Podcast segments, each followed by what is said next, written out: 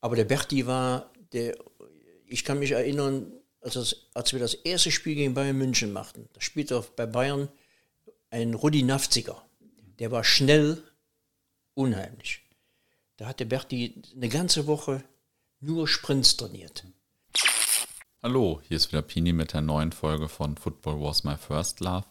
Weiter geht's mit Herbert Laum. Neben der Meistersaison geht es auch um den legendären Pfostenbruch am Bökelberg, den Herbert, Herbert Laum damals verursacht hat. Das war eine Saison später und äh, die Anekdote muss dann natürlich schon erzählen. Viel Spaß beim Hören. Und dann montags geheiratet und dann, dann kommen die mit dem Donnerstagsspiel. Oh Mann. ja, und äh, dieser, dieses Donnerstagsspiel, das war ja der äh, 30. April. Das ja. war ein Donnerstag und man sieht auf einem Video von dem Spiel auch immer wieder Fans, die quasi direkt hinter dem Tor sitzen ja, und jubeln. Ja. Also eigentlich gar nicht im Publikum, ja. sondern äh, schon fast auf dem Spielfeld. Ja, genau. War der Bökelberg bei dem Spiel noch ein bisschen voller als sonst? Ich glaube schon, ja. Ich glaube, ich hatte fast 34.000, dann, dann war der Laden voll. Mhm. Aber ich glaube, da waren schon 3.000, 4.000 mehr drin.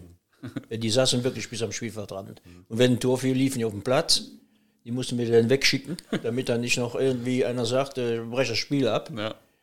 Und äh, ja, das war natürlich, wie gesagt, ein Erlebnis, was man nicht vergisst. Ja, das glaube ich.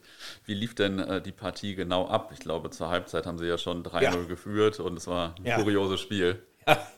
3-0 war für uns eigentlich schon äh, gegessen. Aber dann kam, dann kam noch das 4-0 nach der Pause.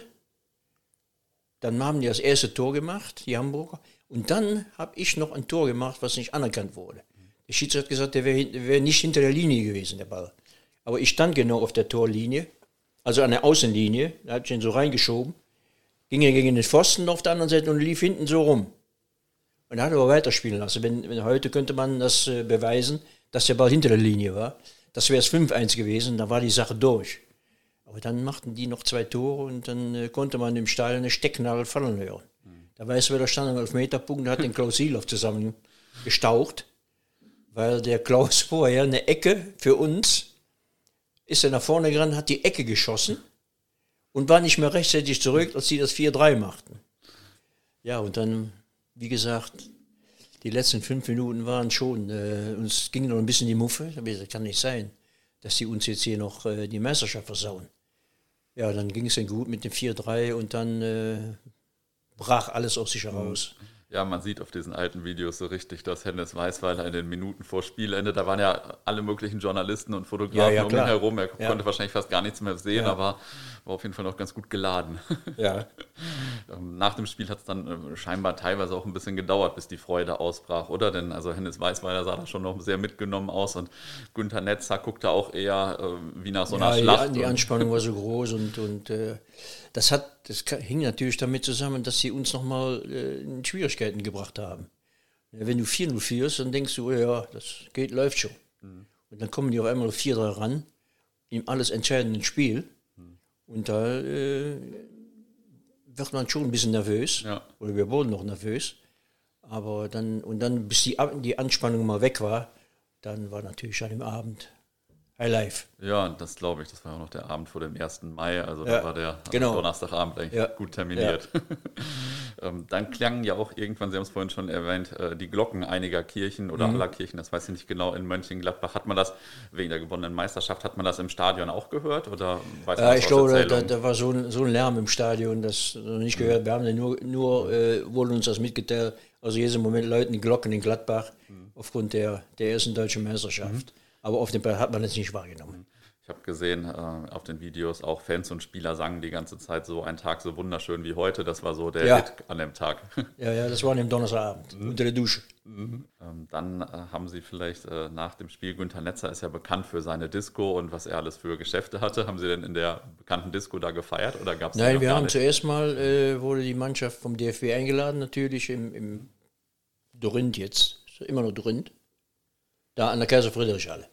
Da war dann äh, äh Bankett mit dem DFB, was dann auch äh, für Unstimmigkeiten gesorgt hat, weil äh, unsere Frauen durften nicht mit rein, mhm. also nicht mit in diesen Raum, wo der DFB gesessen hat und die Damen der DFB Oberon waren da.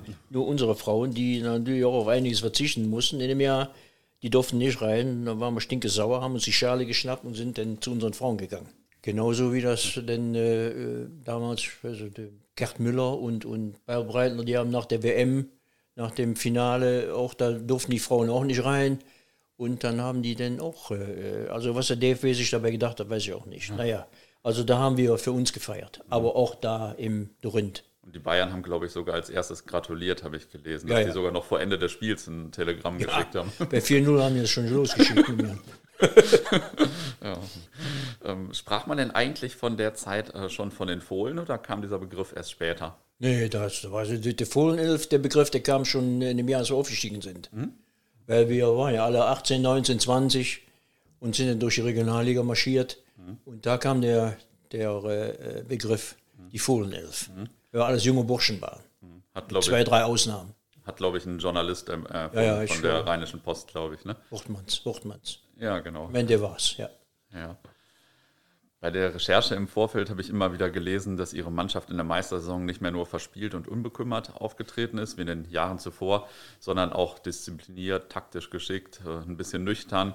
Haben auch äh, Sepp Herberger, Franz Beckenbauer, Uwe Seele so hervorgehoben.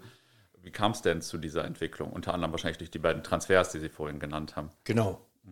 Da haben wir uns denn, äh, äh Weißweiler hat das denn, oder sagen wir mal so, äh, wir haben äh, samstags morgens in unserer Mannschaftssitzung wurde dann besprochen, wenn es irgendwie mit dem Gegner ein, ein Problem gab mit der Aufteilung im Mittelfeld. Und äh, da war auch mitentscheidend dieses, dieses 1 zu 0 in Köln. Da gab es, äh, es war von vornherein klar, dass unser Peter Dietrich gegen den Wolfgang Overath spielte. Der Heinz Himmet vom FC Köln spielte gegen den Günter Netzer. Jetzt kam der dritte Mittelfeldspieler. Meine Wenigkeit und beim FC Köln war das der Rühl, Karl-Heinz Rühl. Aber wir waren eigentlich beide offensiv äh, äh, eingestellt. Dass das irgendwie nicht passte mit, dem, mit, mit uns beiden. Also die dritte Person im Mittelfeld. Dann äh, hat der Weißweiler den Horst Köppel zur Seite genommen und ich dabei und hat gesagt, wie können wir das Problem lösen? Horst Köppel spielte eigentlich Mittelstürmer in dem Spiel. Und äh, da haben wir uns, haben wir drei gesprochen und sind zu dem Ergebnis gekommen, wenn die Kölner in Ballbesitz sind, einmal nehme ich den Rühl und einmal der Horst Köppel. Da hat der Rühl gegen zwei Spieler, gegen zwei Leute spielen müssen. Und das hat ihn wahrscheinlich so geschafft und äh, das dann letzten Endes auch den Ausschlag gegeben hat, dass wir das Spiel äh, gewonnen haben. Also das war so eine Sache, wo der Spieler schon, der, der Trainer schon die Spieler mit in die Verantwortung nahm und sich, er hat natürlich letzten Endes selbst die Entscheidung getroffen, ganz klar. Aber er hat sich die Meinung der Spieler eingeholt und hat dann gesagt, okay, das ist eine gute Idee, das machen wir so. Und das war dann auch, äh, ich glaube, dass das in diesem Spiel äh, mitentscheidend war. Dass mhm. wir zwei uns immer gewechselt haben. Einmal nimmst du den, einmal nehme ich den. Und das hat natürlich dann letzten Endes auch den Ausschlag gegeben. Ja. Hier habe ich jetzt übrigens stehen, dass sie, äh, also dass ihre Mannschaft damals 29 Gegentore kassiert hat und damit auch die beste Abwehr der Liga. 29 war es. Also, genau, beste okay. Abwehr der Liga und war, glaube ich, auch lange Rekord für, äh, mhm. für Mönchengladbach. Wir haben gerade schon die Neuzugänge aus Stuttgart und Nürnberg erwähnt. Ja. Äh, Sie hingegen sind ja schon mit neun Jahren zu Borussia Mönchengladbach gekommen. Ja. Wie war denn die Mannschaft zusammengesetzt? Kamen auch viele andere Spieler aus der Jugend oder aus dem Umkreis oder ja. wurde das immer mehr, dass die Spieler aus ganz Deutschland kamen? Also äh, als ich aus der Jugend kam, 62, wir waren ja mit der A-Jugend Westdeutscher Meister geworden. Wir bekamen sechs Spieler, bekamen einen Vertrag. Unter anderem auch der Horst Höttges, der dann ein oder zwei Jahre später nach Bremen ging der spielt auch in dieser A-Jugend. Und ein Walter Wimmer, der auch zwei Jahre in der Bundesliga mitgespielt hat, aber dann äh, im elterlichen Geschäft in der Spedition. Mhm. Er hatte seine Karriere schon sehr früh beendet, weil er ins elterliche Geschäft eingestiegen ist. Mhm. Äh, dann waren noch vier andere, die das aber dann nicht geschafft haben. Und äh, in dem Jahr, als wir aufgestiegen sind, da waren Werner Wadey, der kam aus Viersen, Günter Netzer aus vom 1. FC Mönchengladbach. Wir spielten dann in der Jugend, haben immer gegeneinander gespielt. Mhm. Äh, der Jupp war dann noch nicht dabei. Ich, Jupp ist ein Jahr gesperrt worden. Damals gab es noch die Regelung, dass Jugendspieler nicht wechseln dürfen. Äh, da war der, hat er sich schon äh, grün-weiß Holz spielte der Jupp. Und dann wollte der zu uns in die Jugend. Und das hat dann, äh, da haben sie ihn gesperrt. Und dann kam Bernd, Bernd Rupp kam von auswärts. Also dann meine Wenigkeit. Und die anderen waren alle schon hier. Äh, Jansen, Albert Jansen und der damalige Kapitän waren Gladbacher. Äh, ich überlege gerade, wie viele waren, wie viel waren denn da aus der, aus der eigenen, oder zumindest hier aus der Gegend? Ich glaube, sechs oder sieben sechs oder sieben Spieler. Dazu kam der Bernd Rupp aus Wiesbaden, der Manni Orzesek, der war allerdings schon zwei Jahre hier. Und das hat sich dann natürlich mit den Jahren, kamen dann, kamen dann die, die ersten großen Einkäufe, waren eigentlich Silov und, äh, ne, Horst Köppel kam noch, der war noch vorher, der aus Stuttgart. Mhm. Aber auch ein, zu, damals ein junger Bursche. Der kam zu uns, der Herr Hennes stand natürlich da auf diese jungen Spieler. Ja, und dann, äh, dann haben wir, wie gesagt, eben schon gesagt, dass Günther Netzer gesagt hat, wir brauchen erfahrene Leute in der Abwehr. So geht das nicht weiter, wir werden nie Meister. Und dann kam das mit den Einkäufen von Silow und Müller, was dann noch entscheidend war. Und ähm, in der starken Verteidigung war ja unter anderem auch Berti Vogt, der ja. war auch nach Tickernoten der, in der Saison der beste äh, Spieler der Mönchengladbacher. Sie haben äh, Vogt ja schon als ganz jungen Spieler kennengelernt. Ja. Konnte man da schon seine große Karriere erahnen? Berti hat, war vom Ehrgeiz zerfressen. Der hat äh, trainiert, trainiert. Ich, äh, ich sagte ja eben, dass ich in Düsseldorf gearbeitet hatte. Und äh, ich bekam dann den Auftrag vom, von Weißweiler, wenn ich dann mittags nach Hause fahren konnte, dann musste ich den Berti in Bütgen abholen und mit zum Training bringen. Dadurch hat sich eine Freundschaft entwickelt. Wir sind vier Jahre um die Häuser gezogen. Und, äh, aber der Berti war, der, ich kann mich erinnern, als, das, als wir das erste Spiel gegen Bayern München machten, da spielte bei Bayern ein Rudi Nafziger. Der war schnell, unheimlich. Da hat der Berti eine ganze Woche nur Sprints trainiert, damit er dem nicht von der Fahne geht. Also der war sowas von ehrgeizig und äh, da hat er natürlich dann auch seine, äh, seine Karriere, der brannte, der brannte. Der Berti wollte einfach, einfach Nationalspieler werden, was er da nachher ja auch geschafft hat mit, mit WM-Titel, allem drum und dran. Also der Berti war schon... Äh, es war eigentlich ein Vorbild, wie man ehrgeizig sein kann. Das genau war das gleiche war der Rainer Bonhoff nachher, ne? als der zu uns kam. Auch vom ehrgeizig bis zum geht nicht mehr. Ne? Das hat mir vielleicht schon ein bisschen gefehlt. Ganz zum Ende. Eine andere Legende der Mannschaft war ja Günther Netzer auch. Ja. Und auch mit ihm haben sie ja viele Jahre zusammengespielt. Mhm. Wie war er denn so als Typ? War er auch so ehrgeizig? Und äh, wie hat er sich so im Laufe der Zeit Günther entwickelt? war ehrgeizig. Günther ist natürlich auch vieles in den Shows gefallen. Mhm weil der ein exzellenter Techniker war und äh, seine Leute gehabt hat, die äh, für ihn gerannt sind. Aber das, das ist akzeptiert worden, weil äh, die brillanten Pässe, die er geschlagen hat, wenn, wenn Günther am Ball war, dann wussten vier Mann, jetzt geht's ab. Links, halb links, halb rechts und rechts außen. Die gingen alle, er konnte sich dann aussuchen, wenn er eins anspielte. Er brüllte dann noch laut den Vornamen eines Spielers und dann kam der Ball aber auch. Ne? Herr Günther war für uns natürlich unersetzlich. So wie wir für ihn auch gerannt sind. Also das passte irgendwie. Der Weißweiler hat das natürlich direkt, als er gekommen ist, hat es gemerkt. Wenn du schnelle Leute hast vorne, der mit seinen Pässen, das muss eigentlich gut gehen. Und das ist ja auch gut gegangen. Günther war ein exzellenter Spieler. Und war er jetzt so über die Jahrzehnte gesehen auch so der beste Spieler, den Mönchengladbach je hatte? Oder kann man das nicht so Ja, das kann man, äh, äh, es gab auf verschiedenen Positionen natürlich auch äh, ganz tolle Spieler. Mhm. Im Sturm, Jupp Heinkes, Bernd Rupp damals in, im Aufstiegsjahr und äh, Mittelfeld Peter Dietrich und Haki Wimmer. Es waren auf den Positionen, da hatten wir schon viele, viele exzellente Spieler. Es war einfach so. Und die meisten Tore äh, in der Saison für Mönchengladbach haben aber Sie geschossen, nämlich 19 ja. Stück. War das äh, Ihre beste Saison oder fanden Sie sich in anderen ja, Jahr später noch stärker? Mal, Jahr später 20. Hm? Okay. Also ich habe, wie gesagt, nach dem äh, Gespräch mit Weißweiler äh, kam es dann so, dass ich dann im Mittelfeld spielen konnte, dass ich dann äh, nie unter 15 Tore geblieben bin. Hm. Fünf Jahre lang. Und 97 äh, Tore in sechs Jahren ist ja ist eine gute Zahl. Und ja, Jupp kam dann, dazu im, im zweiten Meisterjahr, der Jupp 19 und ich 20. Also haben wir auch 39 Tore gemacht mit zwei. Deswegen wundert mich das heute, dass, die, dass das noch nie so aufgefallen ist, dass wir auch ein sehr starkes Duo waren. Äh, wenn ich das immer lese, wie viele, die, die beiden schießen zusammen 35 Tore. Aber das hat es damals auch schon gegeben. Mhm.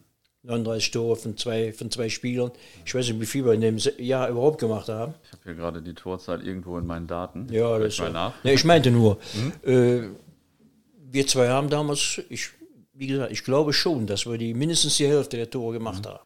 Und heute ist Borussia Mönchengladbach ja einer der ganz großen Traditionsvereine und Publikumsmagneten. Wenn man hier vorhin, ich bin ja mit dem Bus durch Mönchengladbach gefahren, mhm. äh, ich glaube, jeder Zweite trägt irgendwie eine Mönchengladbach-Jacke, ja. einen Schal, überall ist irgendwie ja. ein Logo angemalt. Damals schrieb die Süddeutsche Zeitung aber in einer Kommentarüberschrift noch vom ein, von einem Meister ohne Tradition. Wie fühlt sich das an, wenn man so direkt daran beteiligt war, bei so einen Verein so groß zu machen und so deutschlandweit bekannt zu machen, vor allem wenn man schon mit neun Jahren bei dem Verein gespielt hat? Ja, ich glaube, äh, so einen gewissen Stolz hat man schon, dass man dazu beigetragen hat, dass die Mannschaft in den, in den 70er Jahren, oder sagen wir mal Ende der, der 60er Jahre so bekannt wurde. Die waren ja so beliebt. Wir waren, unsere Mannschaft war wirklich sehr beliebt, weil wir gestürmt haben. Die Bayern waren so ein bisschen abgeklärter. Die hatten zwar auch gute Stürmer, aber dafür haben die hinten auch mal so ein bisschen äh, auf sicher gespielt, was wir gar nicht kannten. Wir den Ball nach vorne und dann äh, haben wir hinten die Tore kassiert. Mhm. Also das war für die Leute, war das egal, wo wir hinkamen, äh, beliebt waren wir eigentlich überall. Mhm. Das, das war so. Und da ist man sicherlich, wenn man dazu beigetragen hat, ein bisschen stolz drauf, ja. Ja, das glaube ich, zu Recht. Wer ja auch wesentlich dazu beigetragen hat, war Ihr Trainer, Hennes Weißweiler. Ja. Was war das denn für ein Typ eigentlich? Also Weißweiler war einer, der äh, meiner oder, oder ich schätze mal so ein, dass er seiner Zeit voraus war. Wo ich eben schon sagte, wo wir mit Köppel und mir, wo wir beiden dann die Taktik besprochen haben. Äh, das hat er nicht nur mit uns beiden gemacht, sondern mit dem einen oder anderen, auch mit den Abwehrspielern hat er das auch gemacht. Wenn es galt, äh, irgendeinen gefährlichen Stürmer kalt zu stellen, hat er sich den, den Klaus und den, den, den, den Lugi vorgenommen und dann haben die das abgesprochen, oder Berti. Und äh, Weißweiler war natürlich einer, der sehr schlecht verlieren konnte. Ich meine, das ist auch okay. Und äh, wenn wir natürlich, äh, man merkte das, wenn wir ein schlechtes Spiel gemacht haben, dann wurden wir mit Sie angesprochen. Und da haben wir schon gewusst, oh, da muss was schiefgelaufen sein am Samstag. Und, äh, aber das, das ging ja in zwei, drei Tagen und dann war Schluss. Aber ähm, mit dem, mit dem Günther hat er äh, viele Probleme gehabt. Aber wir haben immer gesagt, wenn er sich mit dem Günther nicht gut versteht, das ist gar nicht so schlecht, dann macht der Lange natürlich auch ein sehr gutes Spiel anschließend, um dem zu beweisen, ohne mich geht's nicht. Und das ist auf manchen Spielen so gewesen.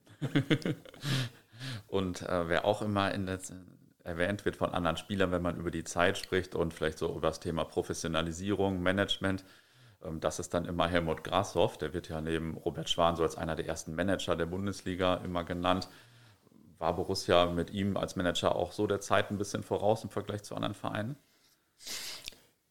Äh, er war für den Verein sicherlich ein, ein, ein sehr guter Mann, der, der nicht, äh, ja, wie soll ich sagen, der nicht, äh, der nur das ausgegeben hat, was eingenommen wurde. Mhm. Aber äh, wir hatten ein Riesentheater, weswegen ich nicht bis zu meinem Karriereende hier geblieben bin. Ah, ja. okay. Also ich, äh, Gott hab ihn selig, aber ich habe das damals nie verstanden. Äh, seine Antwort äh, auf einen, ich war 27 Jahre, voll im Saft, zwei Meisterschaften, äh, hätte gern einen Vierjahresvertrag gehabt und sagt zu mir, äh, dazu sind sie zu alt. Das hat mich, ja, muss ich ganz ehrlich sagen, geschockt. Ja, und das war auch der Grund, warum ich dann nachher äh, gegangen bin. Was ich im Nachhinein natürlich bereut habe, aber ich war so sauer damals. Und äh, deswegen Weißweiler, Dr. Gerhard, Dr. Bayer sind alle nochmal auf mich zugekommen, weil ich, ich hatte dann, es waren noch neun Spiele bis zur zweiten Meisterschaft. Und in diesen neun Spielen habe ich nochmal acht Tore gemacht. Und äh, ganz am Ende haben wir ein Spiel zu Hause gegen Hertha BSC gehabt. Da habe ich wirklich äh, einmal zwei Tore gemacht und ein ganz tolles Spiel gemacht. Und abends war äh, bei, bei Dr. Gerz war eine, äh, entweder eine Geburtstagsfeier oder irgendwas war da. Da war auch Sepp Herberger da. Der der zu dem Zeitpunkt äh, zwar kein Bundestrainer mehr war, aber äh, ein gern gesehener Gast. Und dann kamen die drei auf mich zu, also nicht der Herberger, die anderen drei, äh, und sagten, ob wir nicht noch was ändern könnten. Aber das ging dann nicht mehr. Ich hatte in Bremen schon unterschrieben und äh, das habe ich dem Grashoff eigentlich nie verziehen, mhm. muss ich ganz ehrlich sagen. Ja, wir haben es zwar mal ausgesprochen, aber das hat, das saß bei mir so tief drin als, als, als junger Spieler, also als Neunjähriger dem Verein beigetreten, aufgestiegen, zweimal Meister geworden und da muss man sich sowas sagen lassen mit 27 Jahren. Ja. Sie sind für einen Vierjahresvertrag zu alt, obwohl anderen Spielern das angeboten wurde. Und das hat mich noch mehr geärgert. Ja, das kann ich mir vorstellen. Das ist das einzige, der einzige schwarze Fleck, mhm. den ich bei der Borussia hatte. Mhm. Und wenn Sie den Aufstieg 1965 und das Jahr der ersten Meisterschaft dann 1970 vergleichen, hat sich da Fußball oder die Bundesliga oder so in der Zeit schon sehr verändert gehabt oder war das eigentlich noch ziemlich ähnlich?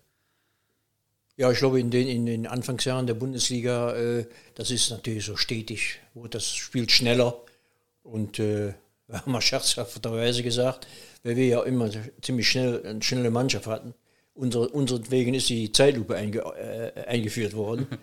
Und, äh, aber äh, klar, das hat sich dann zum Nachhinein, wenn man die alten Ausschnitte noch sieht, obwohl ich äh, den, den Ausschnitt da gesehen habe von, äh, von unserem entscheidenden Spiel gegen den HSV, äh, dass wir auch ganz schön schnell auf den Beinen waren.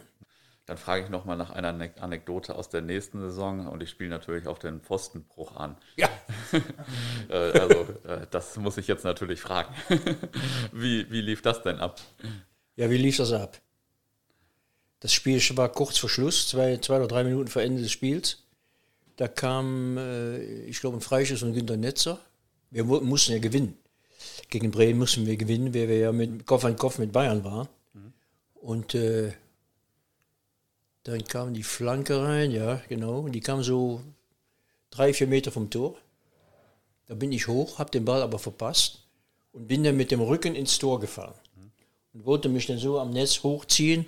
Und dann habe ich gemerkt, dass das irgendwo krachte. Und habe dann so im Augenwinkel gesehen, dass der Pfosten ganz langsam runterkam. Weil dann habe ich dann Deckung genommen, äh, damit ich nicht noch verletzt werde. Und äh, ja, wenn man manche Bilder sieht, da denkt man schon, äh, oder sieht man schon, dass ich ein bisschen erschrocken war. Ja.